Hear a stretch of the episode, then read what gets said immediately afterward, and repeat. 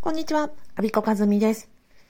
将来独立したいなら、えー、独立している美容師さん、もしくは床屋さんを選ぼうという話をしたいと思います。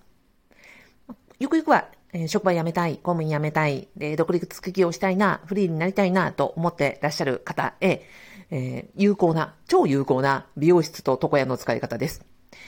え美容室とか床屋さん、一定期間で行くじゃないですか。で、あの、美容師さんやえ理容師さんって、うんと、よくコミュニケーション取りますよね。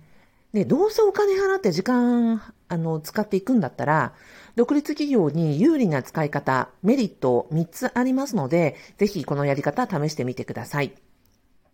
まずは、もう話がちょっとめんどくさいんで、美容師というふうに言います。えー、床屋さんを利用されている方は、えー、利用師というふうに置き換えて聞いてください。と、まず美容師さんってど、どうやって選んでらっしゃいますか？あの、おすすめは、独立して自分が経営している経営者である美容師さんを選んでください。ということは、まずは美容室に行くんだったら、そのフランチャイズの雇われのところに行ったらダメです。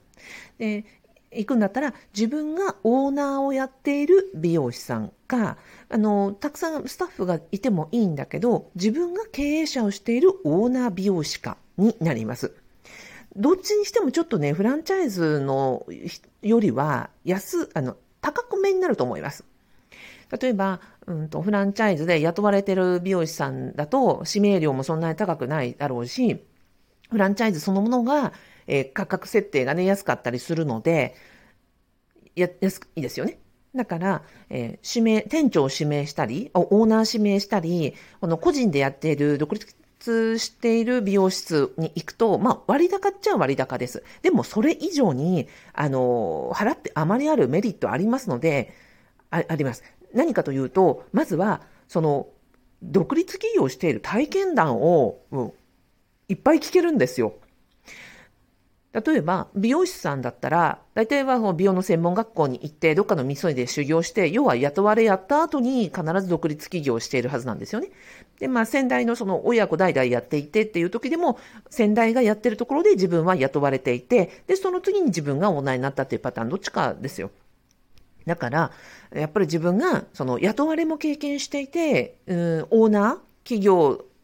経験もあるっていう意味では、本当にあの素晴らしいロールモデルなんですよね。だからそういう人と、まずは独立起業した人と、きっと1分でも1秒でも多く話す。で、その体験談を聞けるっていうのがすごく貴重です。でなおかつ、こう、美容室とかって長いこといるじゃないですか。で、なんだかんだか雑談するじゃないですか。で、美容師さんって、本当あの、トークしてくださるので、なんかこちらが聞きたいことを聞いたらいろんな話してくれますよ。特にこちらお客さんだとね、あの、お客さん大切にしてくれますのでね。いや、実は今後ね、なんか、ゆくゆくフリーにとか独立とか考えてるんですけど、あの、美容師さんはどういうふうにね、あの、独立されたんですか？とか、あの、その時のエピソードとか、怖くなかったですかとか、いろんなこと聞きたいこと聞いたらいいですよ。そしたらもう多分止めどなく話してくれると思います。で、そういうのって、その、わざわざセミナーとか行ったりするのも大変でしょ？なんか起業家セミナーとか行ったらいろんなね、話教えてくれますけど、要はそのなんか講義形式でいいとこ、ちょっとあの、持ったりしてるので、そういう話より、の生でね、あの、聞けるのってすごいお得ですよ。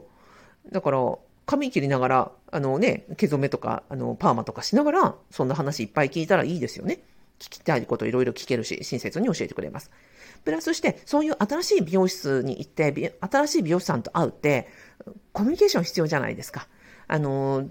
だから、自分のコミュニケーショントレーニングになるんですよ。初対面の人、特に職場じゃない人で、新たに初対面です、初めましての人に対して、自分がしてほしい髪型はこう、自分が目指したい姿はこう、えー、こんな風にしてほしいという要望を伝えていくって、コミュニケーショントレーニングにしてはもう本当に筋トレになります。これがね、いつもと同じ美容師さんで、いつもと同じ髪型でお願いしますっていう風に言ってたら、それができないけど、でもお金払って、で、その新しい美容師さんとコミュニケーションとって自分のやり、なりたい姿になっていくっていうことは、そもそももう独立企業の、なんなんですかね、要素の、需要の要素の一つなんですよね。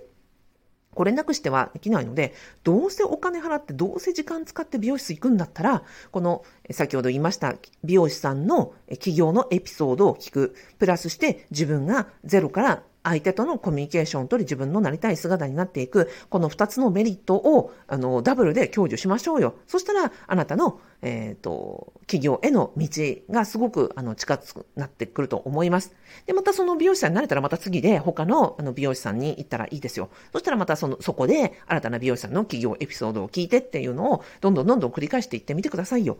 あの、きっとあなたのコミュニケーション能力も、独立企業へのイメージも全然変わってくると思います。えー、おすすめです。はい、今日は、えー、独立企業をしたい方のための美容室、理容室の,、えー、の有効な使い方というお話をさせていただきました。えー、参考になれば幸いです。最後までお聞きいただきありがとうございました。アビコカズミでした。